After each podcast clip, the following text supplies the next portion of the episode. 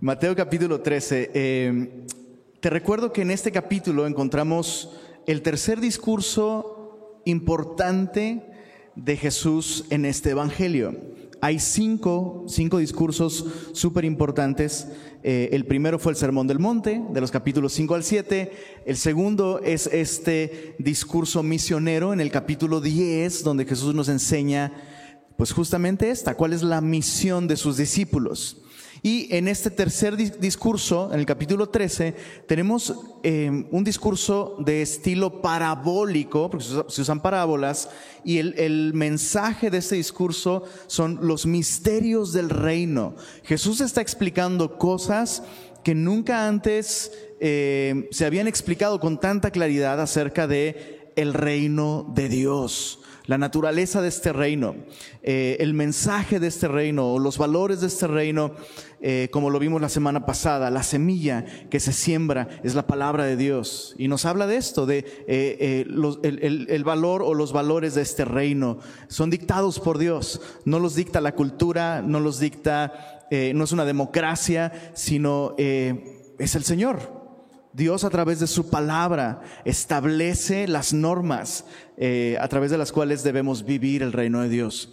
Pero en esta siguiente sección, el énfasis ya no está tanto en las normas del reino, su mensaje, su palabra, sino eh, en las personas que lo conforman. Y es muy interesante, eh, a partir del versículo, la semana pasada nos quedamos en el verso 23 y hoy vamos a continuar a partir del verso 24. Y dice así les refirió otra parábola, diciendo, el reino de los cielos es semejante a un hombre que sembró buena semilla en su campo. Pero mientras dormían, los hombres vinieron, perdón, mientras dormían los hombres, vino su enemigo y sembró cizaña entre el trigo y se fue. Y cuando salió la hierba y dio fruto, apareció entonces también la cizaña. Vinieron entonces los siervos del padre de familia y le dijeron, Señor, ¿no sembraste buena semilla en tu campo? ¿De dónde pues tienes cizaña? Él les dijo, un enemigo ha hecho esto. Y los siervos le dijeron, ¿quieres pues que vayamos y la arranquemos? Y él les dijo, no, no sea que al arrancar la cizaña, arranquéis también con ella el trigo. Dejad crecer juntamente lo uno y lo otro hasta la siega. Y al tiempo de la siega, yo diré a los segadores, recoged primero la cizaña y atadla en manojos para quemarla, pero recoged el trigo en mi granero. Esta parábola nos enseña eh, que hay un fenómeno real al que nosotros le llamamos cristianismo nominal. ¿Sabes lo que es eso? Cristianismo nominal, bueno, cualquier cosa nominal significa que existe solo de nombre, no tiene ningún valor, no es algo real, ¿no? Sino solo está ahí, pues, pues, pues de adorno, ¿no? Es, un nombre o es un título que se le da algo y no, no tiene ninguna implicación, ningún resultado en la realidad. En otras palabras, cristianos de nombre, de apariencia, pero no de verdad. Jesús lo está enseñando aquí claramente. Hay personas que, eh, que dicen ser cristianos. Escucha esto, eso es muy importante, muy importante. Para tus antenitas de, ¿cómo, ¿cuáles serán? ¿Antenitas de qué? Eso. Chavo del 8, ponte buzo, ¿no? Puede haber cristianos de apariencia, ¿ok? Que, que tú los ves y dices, es cristiano. Pues claro que es cristiano. Y de hecho quería traer una imagen del trigo y la cizaña. Eh, busca imágenes, documentate al respecto. Eh, a simple vista son idénticos. De hecho hay un punto en su crecimiento de los dos en los que, en los que tú no te darías cuenta. ¿Cuál es la diferencia entre uno y otro? Tú pensarías que todo es trigo, pero eh, la diferencia se ve con el tiempo cuando aparece el fruto. La cizaña no tiene fruto y el trigo sí. La cizaña no tiene realmente fruto, ¿no? Sino eh, eh, solamente busca crecer eh, reproducirse, pero no, no, no, te da algo útil de lo que tú te puedas alimentar, algo que pueda dar sustento o dar vida. Y en esto consiste el cristianismo nominal, personas que están ahí, o sea, están entre la comunidad de discípulos y parecen, lo parecen, pero no lo son. Em, ahora, esta parábola nos enseña que, hay dos tipos de personas entonces, ¿no? Buena semilla, Jesús habla de la buena semilla que este hombre sembró y que más adelante veremos, hoy mismo, espero. Eh, Jesús explica que esta buena semilla son los hijos del reino. Puedes ver esto en el verso 38. Jesús dice, el campo es el mundo, la buena semilla son los hijos del reino, y dice el verso 38, y las cizañas son los hijos del malo. Entonces, ahí están, se parecen mucho, pero no, como Jacob y Esaú que eran gemelos, pero uno de ellos había abierto su corazón a la gracia, uno de ellos tenía una relación con Dios y el otro no. Y es lo mismo. Entonces, eh, ¿qué nos enseña esta parábola del trigo y la cizaña? Entre muchas lecciones que podríamos aprender, enfoquémonos en tres nada más y apúntalas. Primera lección que nos da esta eh, eh, parábola, la iglesia es una comunidad mixta. En otras palabras, no por estar aquí significa que la persona que está aquí es cristiana. No por estar aquí, no por tener una Biblia, pero, pero oye, pero hasta le puso pescadito a su carro, ¿no? Eso no significa nada. Oye, pero se está discipulando y habla bien bonito. Uy, no dice unas cosas que me vuelan la cabeza. Eso no significa absolutamente nada. Hasta el diablo puede citar la, Biblia y mejor que tu servidor. ¿Cómo te lo explico? La, cuestión está entonces en el fruto.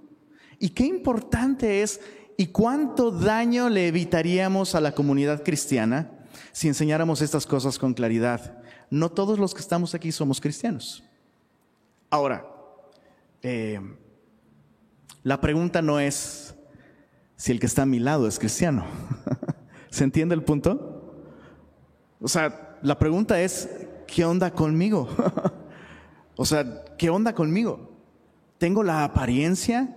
¿He aprendido eh, eh, a aparentar ser cristiano o realmente hay vida en mí? ¿Y cómo lo sé? Otra vez, fruto. ¿Pero qué es fruto? Bueno, la Biblia, y ese es otro estudio, te lo dejo de tarea. ¿Qué es fruto? Apunta esa pregunta en tus notas. ¿Qué es fruto? Te, te voy a dar simplemente un algunas ideas de lo que la Biblia dice que es fruto. Eh, Pablo habla acerca del, del, usar nuestros recursos para gloria de Dios como un fruto. Pablo le dice a los filipenses, no es que busque dádivas ¿no? de vosotros, sino busco fruto que abunde en vuestra cuenta. ¿Y de qué está hablando? Ofrendas recursos económicos. El ofrendar es un fruto. La Biblia me dice que eh, la alabanza es fruto de labios que confiesan su nombre. Entonces, una vida en la que constantemente exaltamos a Dios con nuestras opiniones, con nuestras conclusiones, con nuestras explicaciones, ¿no? Acerca de, oye, qué bien estás haciendo esto, oye, qué, increíble te está yendo en el trabajo. Es el Señor. Gloria a Dios. Eso es un fruto. El vivir dándole a Dios la gloria es un fruto. Eh, el fruto del Espíritu. La Biblia nos dice, que el fruto del Espíritu es amor, gozo, paz, paciencia, benignidad, fe, bondad, mansedumbre, templanza y memorización bíblica, sin lugar a dudas. Pero todos estos son rasgos de carácter. No, o sea, no son cosas que haces, sino son cosas que eres. Eres alguien gozoso, eres alguien amoroso. Eh, entonces, en resumen, el fruto es desarrollar un carácter semejante al de Cristo que es capaz de dar vida, que es capaz de glorificar a Dios y que es capaz de transmitir y desplegar eh, la vida del reino. Entonces, e, eso es fruto, eso es fruto. El corte de cabello no dice nada acerca de una persona, si usa corbata o no usa corbata, no dice nada. Que se sepa versículos, dice algo, pero no dice todo. La pregunta es si hay fruto. Y entonces estemos conscientes de esto. No existe, no existe una sola iglesia local en donde no haya de estos dos, trigo y cizaña. Ya, ya les había dicho de esta iglesia que el pastor decía, le queremos poner trigo y cizaña. Sí, bro, se te, va, se te va a ir la mitad de la gente. Pudiera ser una buena noticia, ¿no? Ojalá se vaya la cizaña, pero ¿qué tal que se te queda la cizaña? Bueno, la, la iglesia es una comunidad mixta.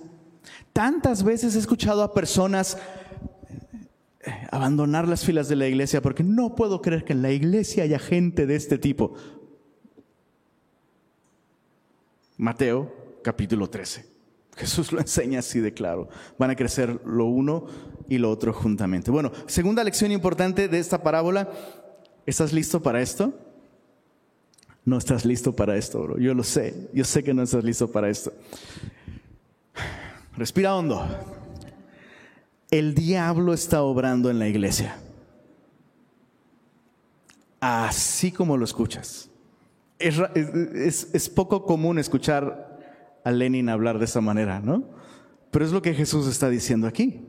Justo donde Dios está sembrando buena semilla, el enemigo está sembrando mala semilla. Es el, es el primer lugar donde el enemigo va a tener interés de engañar, de decepcionar y de sembrar su influencia. O sea, eh, eso. Y vamos a hablar de eso un poco más adelante. Ahora, cuando digo que el diablo está obrando en la iglesia, no estoy diciendo que la iglesia está desamparada. No estoy diciendo que la iglesia está en problemas, solo estoy diciendo algo que es verdad. Y no necesitas ver a la persona con su cabeza girándole así, sacando espuma, trepando la pared así, ¿no? A veces, creo que los niños de Club Semilla luego andan ahí trepando los techos y todo, y no significa nada más que son niños, ¿no? Pero, pero ¿se entiende el punto? No necesitas ver a alguien que le cambie la voz, ¿no? Satanás está obrando. Y a veces puede ser tan sutil como una persona que usa su influencia para contaminar la enseñanza bíblica, para desanimarte a seguir caminando junto con otros, descubriendo su palabra, discipulándote, rindiendo cuentas, etc. Eh, pues por algo la cizaña se le dice cizaña, ¿no? Y, usamos esa expresión, ¿no? Ay, mira este cuate, anda metiendo, pues cizaña. Entonces, cuidado, cuidado con, cuidado con este tipo de personas, aguas. Otra vez, las antenitas bien, bien al tiro. ¿va? Tercera lección que aprendemos en esta parábola. Todo se sabrá al final. Todo se sabrá al final. O sea, Jesús dice, al fin del siglo va a haber una separación. Y no estamos llamados, repito, a intentar arrancar la cizaña de nuestro compañerismo, ¿no? Eh, no es nuestra tarea andar con nuestro cristianómetro, midiendo qué tan cristiano es. Puso una canción de Luis Miguel, entonces ya no es tan cristiano, supongo, ¿no? Bro, algunas de Luis Miguel están más cristianas que muchas otras, ¿eh? Ay, nomás te lo digo. Pero no, es nuestra función entonces estar midiendo el cristianismo de otros, sino examinarnos a nosotros mismos. Ahora, un último punto antes de avanzar. Cuando Jesús dice, no, no arranquen la cizaña, Jesús no está diciendo que debemos andar por la vida sin discernimiento. Cuando una persona abiertamente está enseñando herejías, es decir, cosas contrarias a la Biblia, cuando una persona abiertamente está, repito, abiertamente en pecado, e incluso incitando a otros a pecar.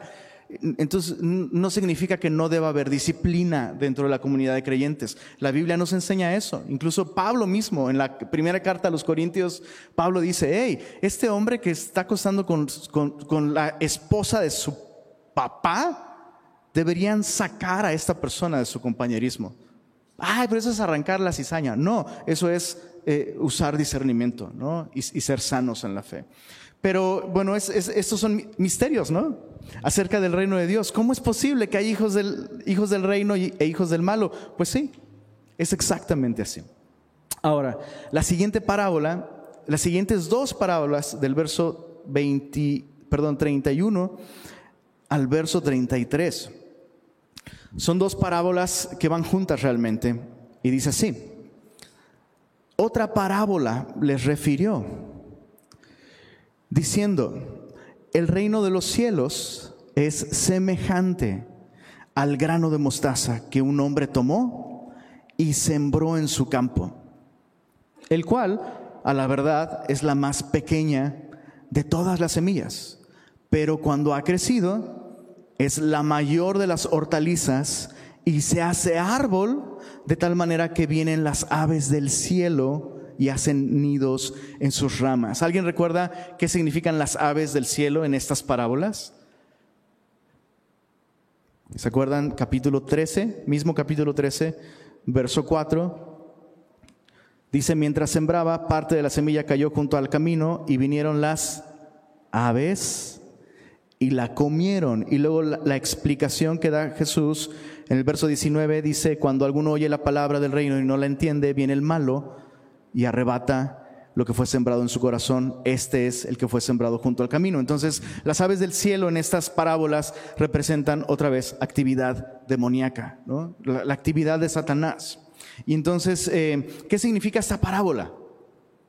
Muchas veces la gente tiene la impresión de que esta parábola es una parábola que habla de un modo positivo acerca del el crecimiento e, e incluso el dominio de la iglesia, ¿no? El gran triunfo de la iglesia. Mira, la, la iglesia empezó como la más pequeña de las semillas con unos cuantos hombres pescadores y mira, ahora creció y se volvió la mayor de las hortalizas, se, se convirtió en un árbol, de manera que, mira qué bonito, las aves del cielo hacen su nido sus nidos en sus ramas, ¿no? Como que suena hermoso, pero no es eso lo que está diciendo Jesús. De hecho, lo que Jesús está explicando aquí eh, eh, nos está hablando de un crecimiento antinatural, no sobrenatural, sino antinatural.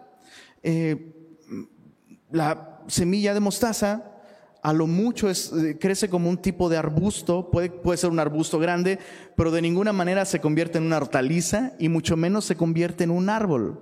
Entonces, de lo que Jesús está hablando aquí es que eh, el reino de los cielos, eventualmente, y es como un tipo de profecía de Jesús, va a experimentar tanto crecimiento que las aves de los cielos, o sea, actividad demoníaca, hacen sus nidos allí.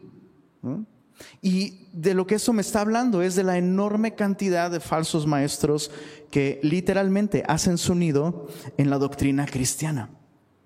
Eh, y, podríamos, bueno, es, es, está muy cañón, pero la cantidad de falsos maestros que hay allá afuera, o sea, he, he, visto una cantidad de videos, no, no, no, no tienes idea, ¿no? No tienes idea.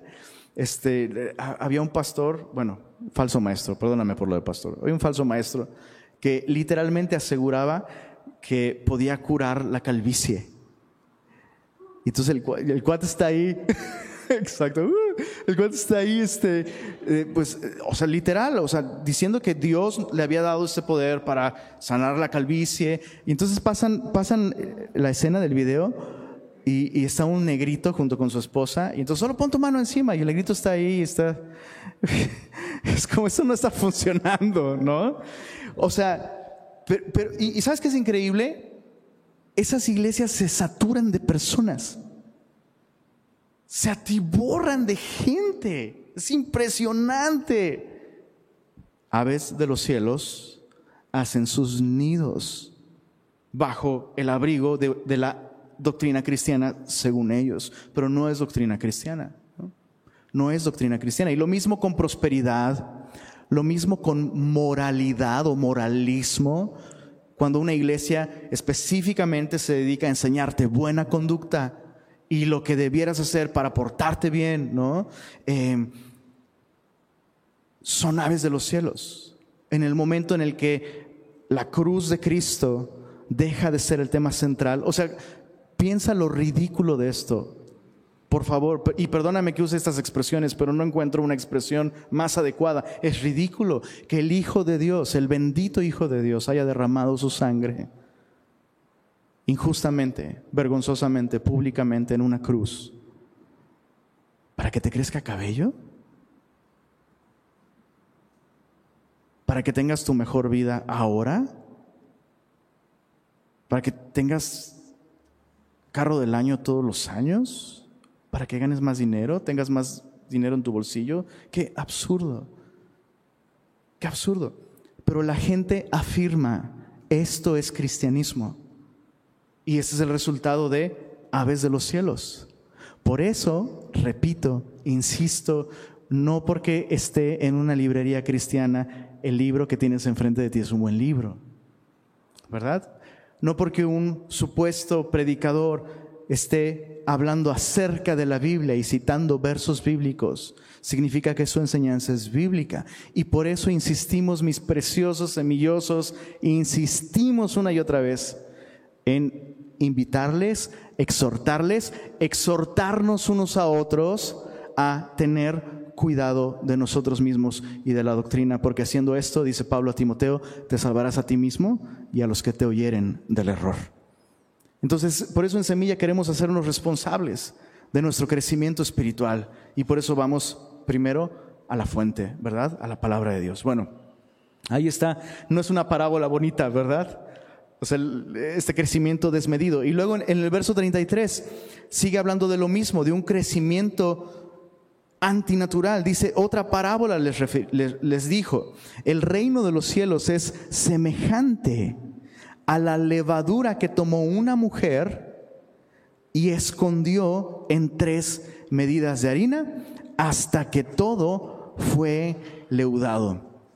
Ahora, para nosotros eso suena como una receta de cocina y nada más, pero para un judío del primer siglo, que, cuya, eh, cuyas festividades santas incluían pan sin levadura. Es, esto era como, sería como si le dijeras a Marquito, este, una mujer, el reino de los cielos es como una mujer que le echó dos cucharadas de azúcar a su café. Se rasgaría las, las vestiduras, Marco. Hasta lacio quedaría de jalarse los pelos, ¿no? ¿Qué es eso? O sea, ¿cómo? Eso es una abominación, ¿no? Bueno, lo mismo para un judío, porque la levadura es un símbolo de pecado, porque eh, lo corrompe todo, ¿no? tiene, que, tiene que haber ahí una fermentación que lo contamina todo. Y en muchos lugares de la escritura la levadura se, compara con el efecto del pecado, ¿no? Que corrompe, que fermenta. Y en ocasiones tiene que ver con moralidad, pero en otras ocasiones tiene que ver con falsas enseñanzas. Y una vez más, pienso que aquí, por el contexto, se está refiriendo a doctrinas, a falsas enseñanzas, que se, pueden ocultar dentro de eh, eh, el trigo, ¿no? De, la, palabra, de la palabra de Dios. Eh, algo que me llama la atención es que Jesús dijo en Lucas capítulo 12, y si me acompañas ahí por favor, Lucas capítulo 12.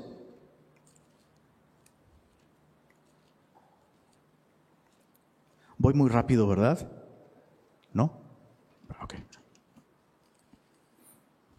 Bueno, Lucas capítulo 12 dice, en el verso 1,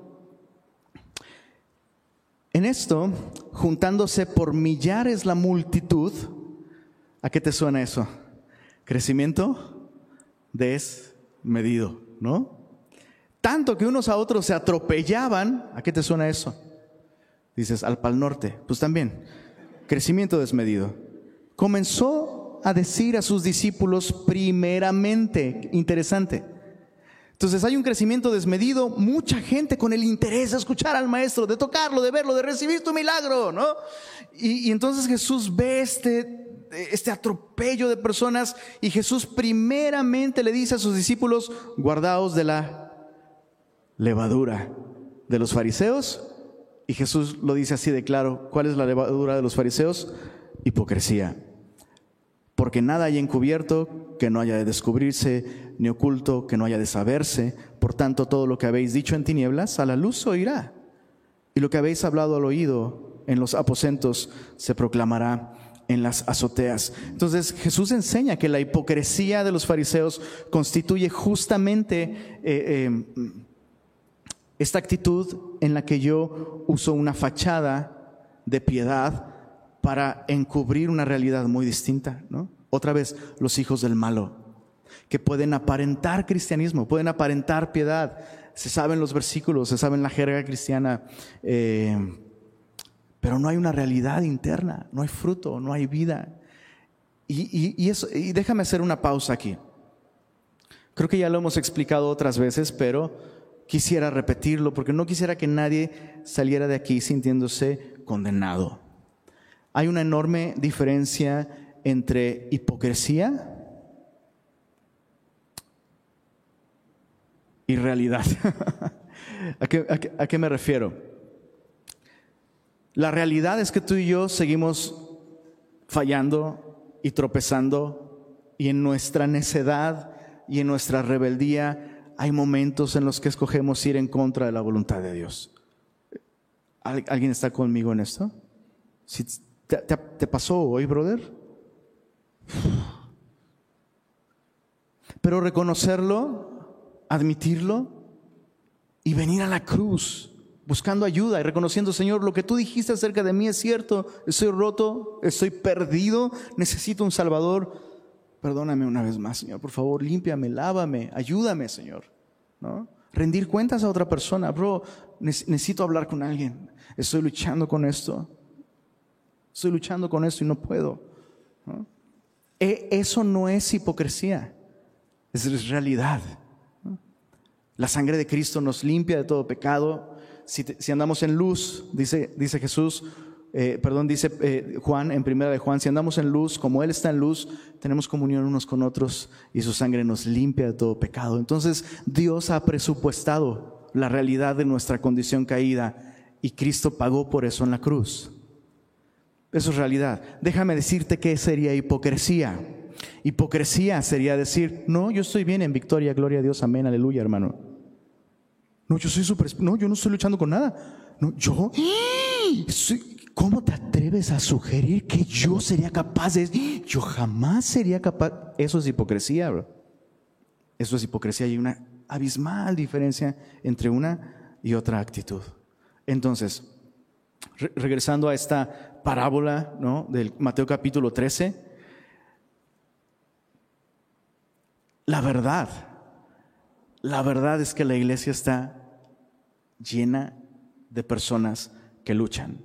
Algunos lo reconocen y otros no, pero todos aquí, todos, y el barbón que estás viendo enfrente de ti es el primero, luchamos con cosas. Yo lucho con mi orgullo, lucho con mi egoísmo, lucho con tantas cosas, ¿sabes? La gran diferencia es reconocerlo, ¿no? Si lo reconoces, eres trigo. Si no lo reconoces, ¿qué dice aquí, perdón? Híjole. Bueno, ya lo leímos, ¿verdad? ¿Para qué lo repito yo? Sí. Jesús lo dijo tan clarito. Hay que tener cuidado con esa levadura. Empieza con un, empieza con un acto. solo necesitas fingir una vez. Una vez. Ocultar aquello con lo que estás luchando. Solo una vez, bro. Y el enemigo se agarra de eso para invadir todas las demás áreas de tu vida y corromperlas y que deje de haber fruto en tu vida. Así que aguas. Por eso es tan importante, ¿verdad? Rendir cuentas. Rendir cuentas significa simplemente eso, reconocer, estoy luchando y necesito ayuda. Bueno, eh, regresando a Mateo capítulo 13, verso 34. Todo esto habló Jesús por parábolas a la gente. Y sin parábolas no les hablaba para que se cumpliese lo dicho por el profeta cuando dijo, abriré en parábolas mi boca, declararé cosas escondidas desde la fundación del mundo. Entonces, despedida la gente, entró Jesús en la casa, evidentemente es la casa de Mateo, dice, y acercándose a él, los discípulos le dijeron, explícanos la parábola de la cizaña del campo. Eh, yo creo que esa es la, parábola que más les intrigó, ¿no? O sea, hay unos que parecen pero no son, ¿no? Señor, eh, como aquella noche en la que Jesús dijo, uno de ustedes me va a traicionar, y todititos, bro, ejemplo perfecto de cizaña y de trigo, bro. Todos, maestro, ¿acaso seré yo? ¿No? O sea, real, realmente, o sea, qué miedo, Señor, por favor dime, por favor adviérteme, por favor avísame. Y uno de ellos lo preguntó con hipocresía. ¿acaso soy yo? O sea, ¿cómo estás sugiriendo que yo? Pues, pues lo que vas a hacer hazlo pronto, listo. Entonces, mira qué hermoso modelo, qué hermoso modelo. Los discípulos se acercan a Jesús y le piden más luz. Y chicos, este es un síntoma de que estamos estudiando la Biblia correctamente. Cuando nuestro estudio de la Biblia nos lleva ante Jesús con una actitud humilde en la que decimos, Señor, no entiendo, explícame. Por favor, Señor, dame luz, por favor, eh, ayúdame a entender esto más. Cualquier estudio de la Biblia que nos lleve a alejarnos de Jesús, porque según tú y yo ya lo sabemos o ya lo entendemos, e, ese no es un estudio saludable de la, Biblia. Eh, un punto para los discípulos aquí. Por fin, ¿verdad? Démosles un aplauso. No, no es cierto. La verdad, o sea, rara vez vemos algo tan positivo en ellos y en esta ocasión, punto para ellos, se acercaron a Jesús, explícanos, Señor. Verso 37, respondiendo él, les dijo, el que siembra la buena semilla es el Hijo del Hombre. El campo es el mundo. La buena semilla son los hijos del reino y la cizaña son los hijos del malo. El enemigo que la sembró es el diablo la ciega es el fin del siglo y los segadores son los ángeles. De manera que, como se arranca la cizaña y se quema en el fuego, así será en el fin de este siglo. Enviará el Hijo del Hombre a sus ángeles y recogerán de su reino a todos los que sirven de tropiezo y a los que hacen iniquidad y los echarán en el horno de fuego. Allí será el lloro y el el crujir de dientes. Entonces los justos resplandecerán como el sol en el reino de su Padre. El que tiene oídos para oír, que oigan.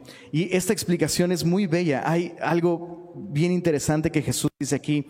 Los que sirven de tropiezo, ¿no? Son los hijos del maligno. Los que siguen de tropiezo y los que hacen iniquidad. ¿Cuántos han escuchado esa expresión, ser de tropiezo?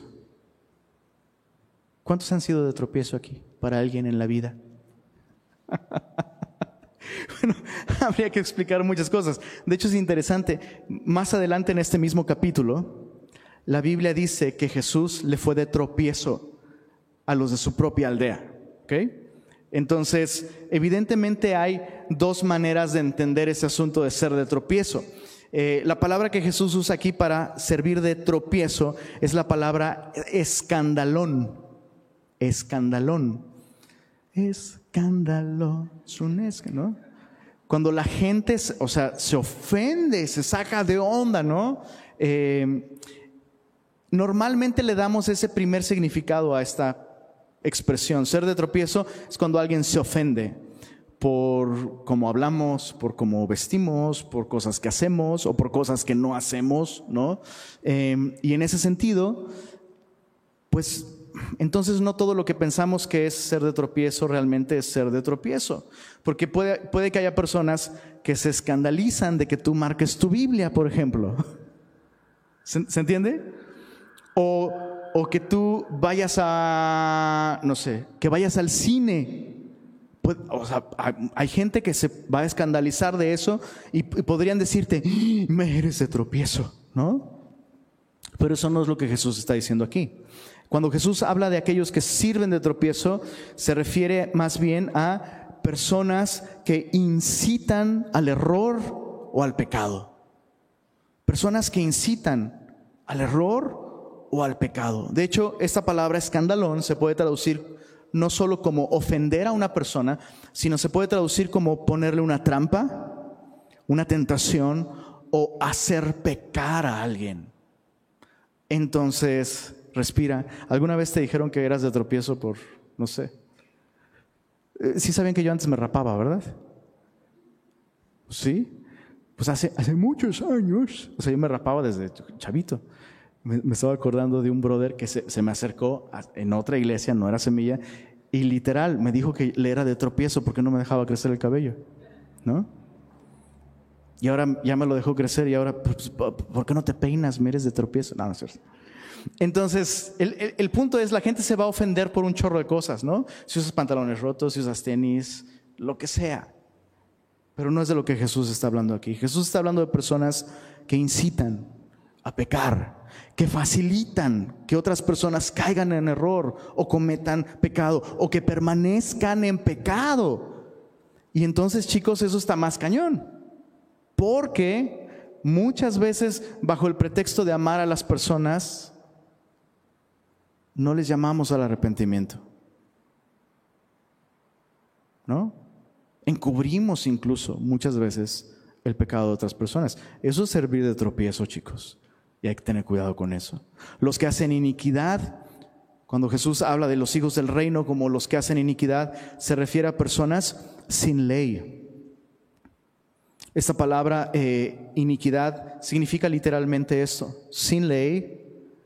Nos habla de un estado de desorden, ¿no? hay jerarquía, no hay orden, no hay autoridad. Eh, se puede traducir como anarquía también. Y por otro lado, los hijos del reino. Qué interesante. Los hijos del reino son la buena semilla. Ahora, tú y yo estábamos acostumbrados a pensar en la palabra de Dios como la semilla, ¿verdad? Pero aquí Jesús dice, no, no solo la palabra es semilla, los hijos del reino son semilla. ¿Qué pasó? ¿Dónde está el ajúa? Chale. Les dije que la última vez que fui a México, alguien me exhortó al final porque dije chale en una parte de la predica, se ofendió el gote, le fui de tropiezo. Y, este, y me dijo, no digas chale. Y yo, ¿porque soy gacho? Broma, ahí para que la apliques. Bueno, entonces, perdónenme el, el desvarío. Buena semilla. Los hijos del reino son semilla. ¿Cuál es el propósito de la semilla, chicos? Jesús dijo esto en Juan capítulo 12. Escucha esto. Juan 12, verso 24. Acompáñame ahí. Juan capítulo 12, verso 24. ¿Cuántas semillas hay aquí? Más o menos.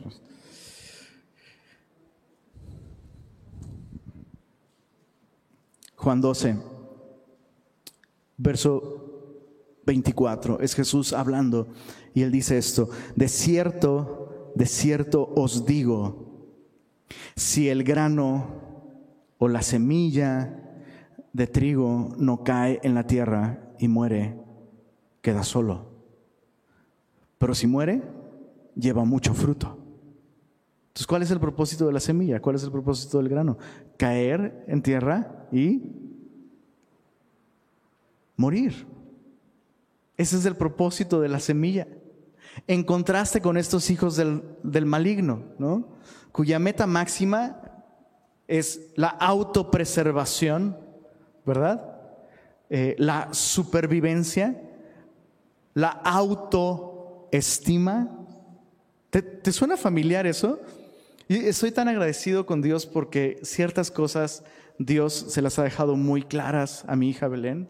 Hace, eh, hace un par de días eh, estábamos platicando sobre una, una, no sé si una libreta, algo vio en alguna tienda que decía, que decía, ámate a ti antes que a los demás.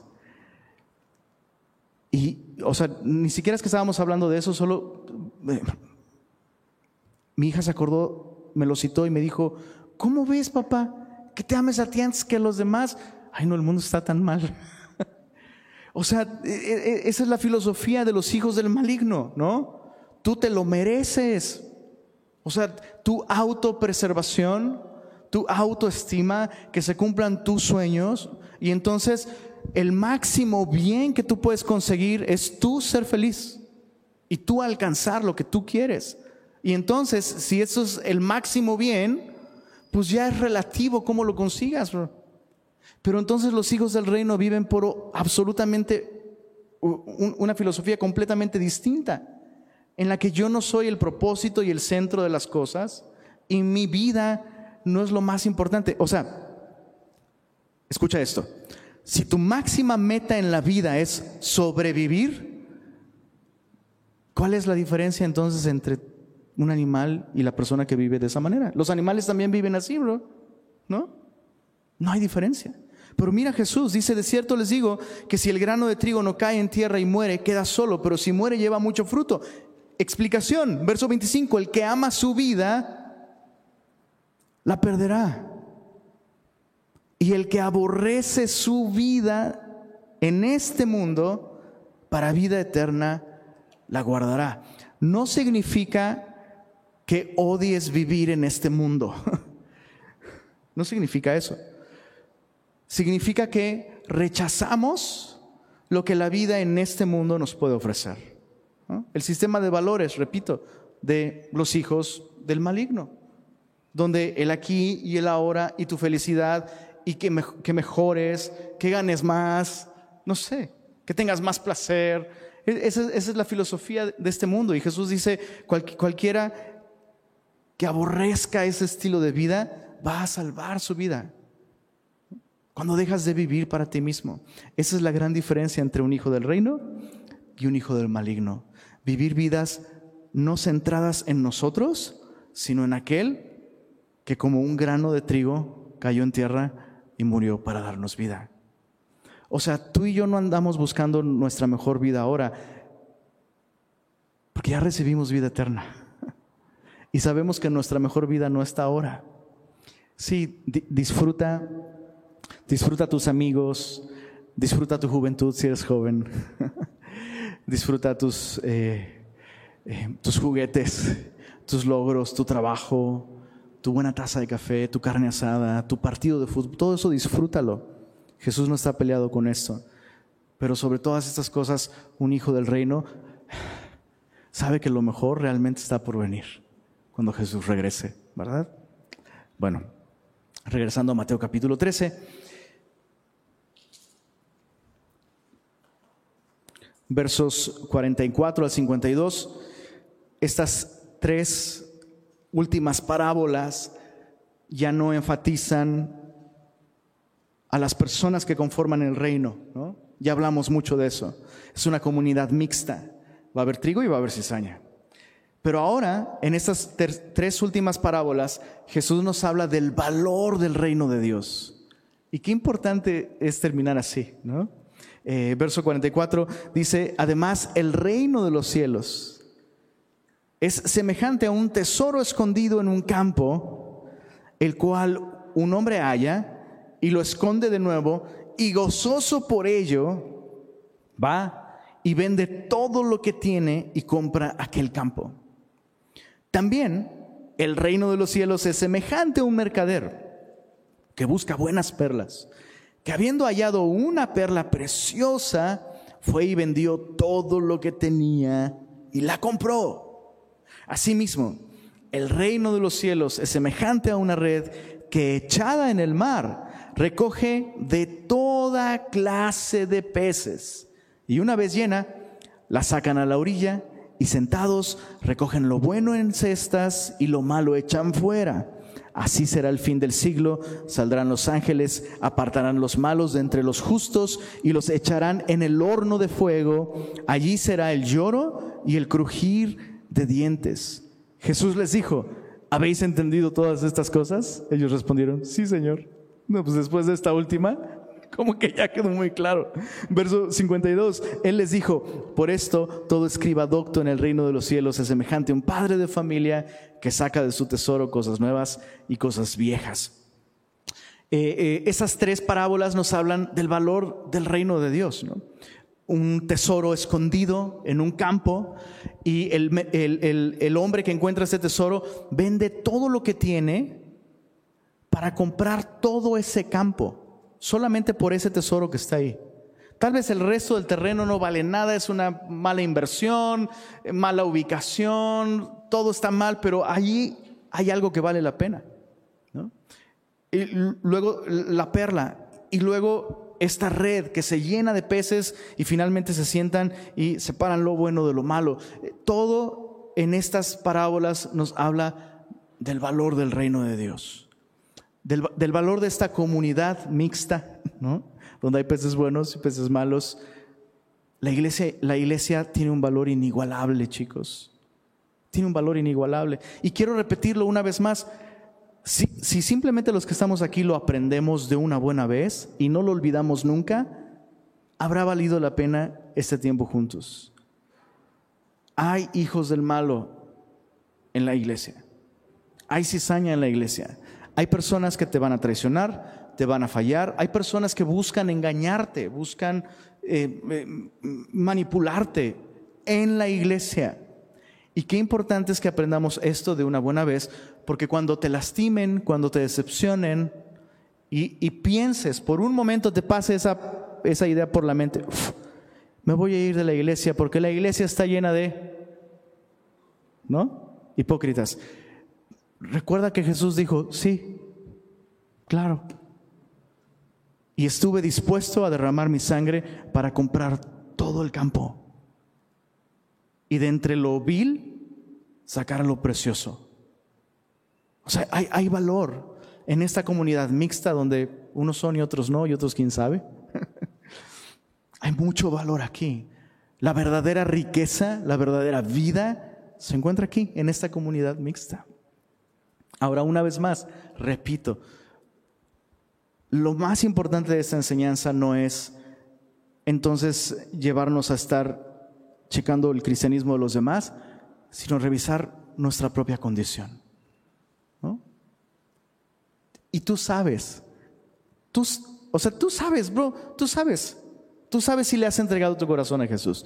Tú sabes si has confiado en Jesús para tu salvación. Tú lo sabes. No estoy hablando de que nunca más peques porque el día que logres eso, eh, ¿se, acuerdan? Les he platicado de esta, hermanita que una vez, celebrando la cena del Señor, al final dice, ah, me siento, me siento tan satisfecha porque por primera vez tomé la cena del Señor dignamente. Y eso llevo toda la semana sin pecar. Gracias a Dios por mi vida, la verdad. ¿no? Una semana sin pecar, pues llevarás una semana muerta, hijo, porque es la única manera en la que puedes dejar de pecar. ¿Se entiende? Entonces, cuando, cuando te pregunto, ¿tú sabes si has nacido de nuevo o no? No, no estoy invitándote a que revises cuántas semanas, horas o minutos llevas sin pecar, sino dónde está tu confianza. Y si eres abierto ante Jesús y ante otros con esta condición en la que nos encontramos todos, tan necesitados de su gracia y de su palabra, obrando en nuestra vida. Bueno, terminemos leyendo, verso, verso 52. Perdón, 53. Aconteció que cuando terminó Jesús estas parábolas, se fue de ahí.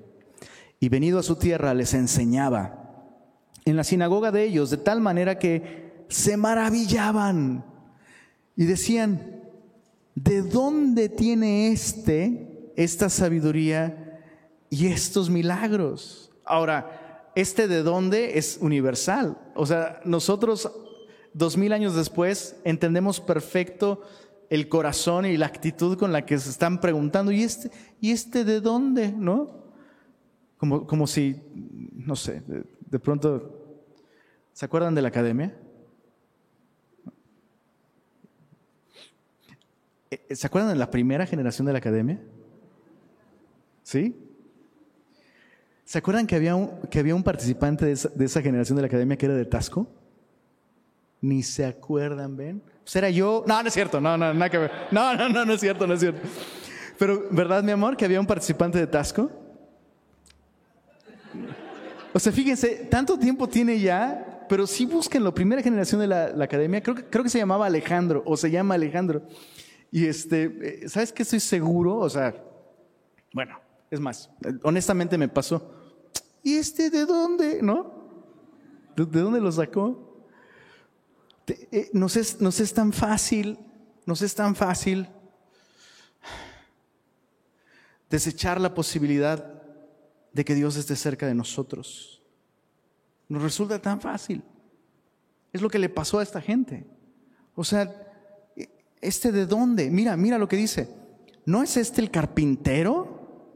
¿El hijo del carpintero? ¿No se llama su madre María y sus hermanos Jacobo, José, Simón y Judas? ¿No están todas sus hermanas con nosotros? ¿De dónde? Ahora sí que de dónde pues tiene este todas estas cosas. O sea, no puede ser que Dios venga así. Es, imposible. o sea, se ve como yo, no puede ser. Hay que tener mucho cuidado con desarrollar esta familiaridad.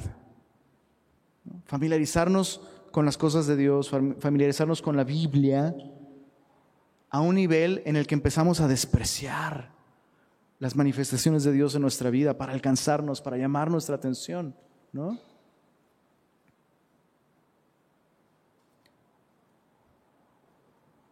La aparición de Jesús fue en, en tanta humildad y en tanta sencillez que chance y el día de hoy nos sigue pasando, ¿no? Que Jesús quiere usar a alguien para recordarnos su palabra, para llevarnos a Él. Y decimos, ¿y este de dónde? ¿No? Y hay que tener cuidado, mucho cuidado. O sea, estas personas literal descalificaron a Jesús simplemente por ser una persona tan, pues tan personal, tan normal, tan como ellos. ¿no?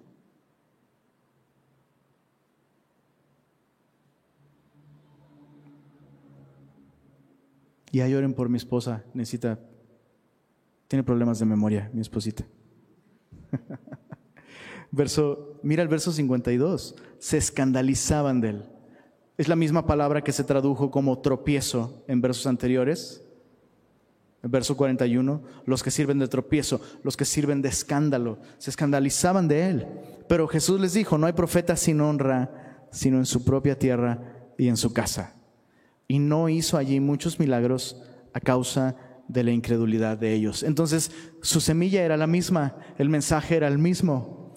Y este, esta escena final nos muestra justamente la veracidad de la parábola inicial. Hay muchos tipos de suelo.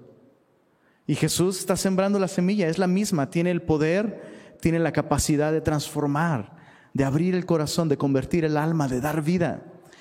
Pero nuestra actitud, eso es impresionante, nuestra actitud, repito, nuestra actitud tiene la capacidad de hacer nula la palabra de Dios en nuestro corazón y en nuestra vida. Entonces, ¿con qué actitud nos estamos acercando a su palabra?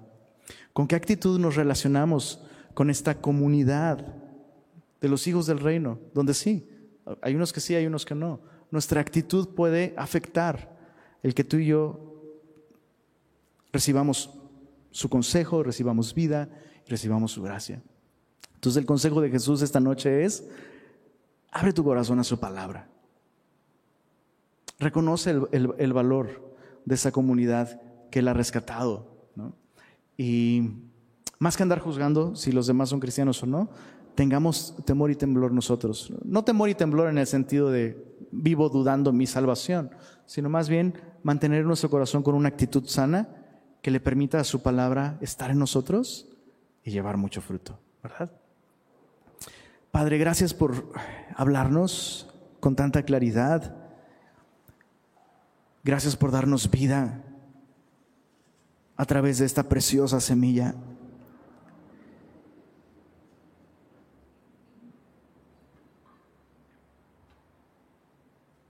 Nos da temor, Señor, pensar que podríamos mantener una fachada cristiana y una apariencia de piedad, al mismo tiempo que nuestro corazón se cierre a tu palabra y se aleje de ti, Señor.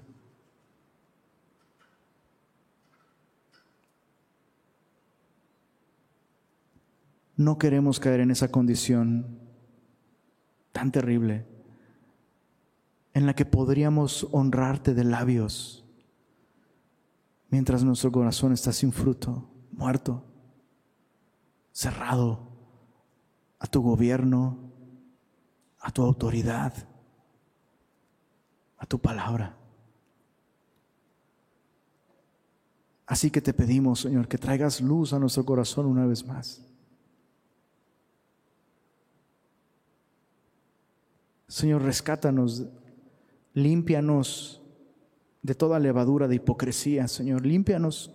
Todos hemos caído en eso alguna vez, Señor, todos, absolutamente todos. No queremos que esto crezca en nuestra vida y nos contamine, Señor. Límpianos, Señor.